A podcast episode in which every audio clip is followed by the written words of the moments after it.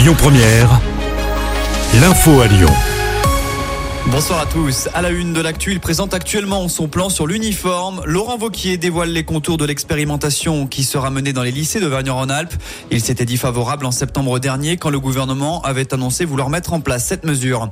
Lui a défendu sa loi immigration et évoque un projet utile pour le pays. Emmanuel Macron s'est exprimé hier soir sur France 5. Le chef de l'État précise que cette loi est un bouclier qui nous manquait, mais reconnaît que certaines dispositions ne conviennent pas, notamment la caution qui sera demandée aux étudiants étrangers pour venir en France. La CGT annonce ce matin des actions d'ampleur à venir dans les prochaines semaines. Retour chez nous, vous l'aviez sans doute remarqué, les principaux tunnels de l'agglo lyonnaise étaient fermés à la circulation la nuit dernière. Impossible d'emprunter les tunnels Broto-Servien, de la Croix-Rousse, sous Fourvière, des Tchécoslovaques ou encore Vivier-Merle.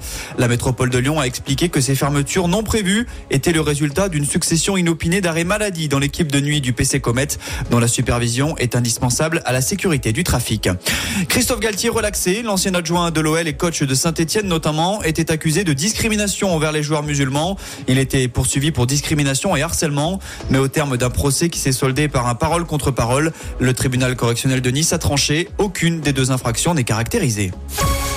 J-1 avant les vacances et forcément il va y avoir du monde sur les routes pour les départs pour les fêtes. La journée de demain est classée rouge dans deux régions dont la nôtre. Ce sera orange samedi. Par contre le trafic s'annonce fluide dimanche dans les deux sens. Idem pour le jour de Noël.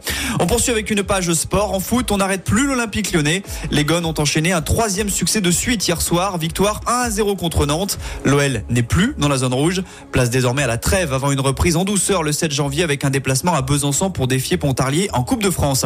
À noter que les domiciles du défenseur Nicolas Tagliafico et du milieu de terrain Maxence Cacré ont bien failli être cambriolés pendant la rencontre d'hier, mais les voleurs ont été mis en fuite par la police et l'alarme d'après nos confrères de l'équipe.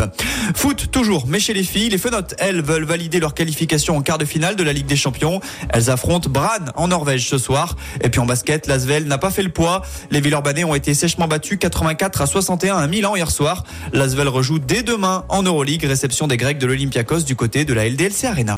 Écoutez votre radio Lyon Première en direct sur l'application Lyon Première, lyonpremière.fr et bien sûr à Lyon sur 90.2 FM et en DAB+. Lyon Première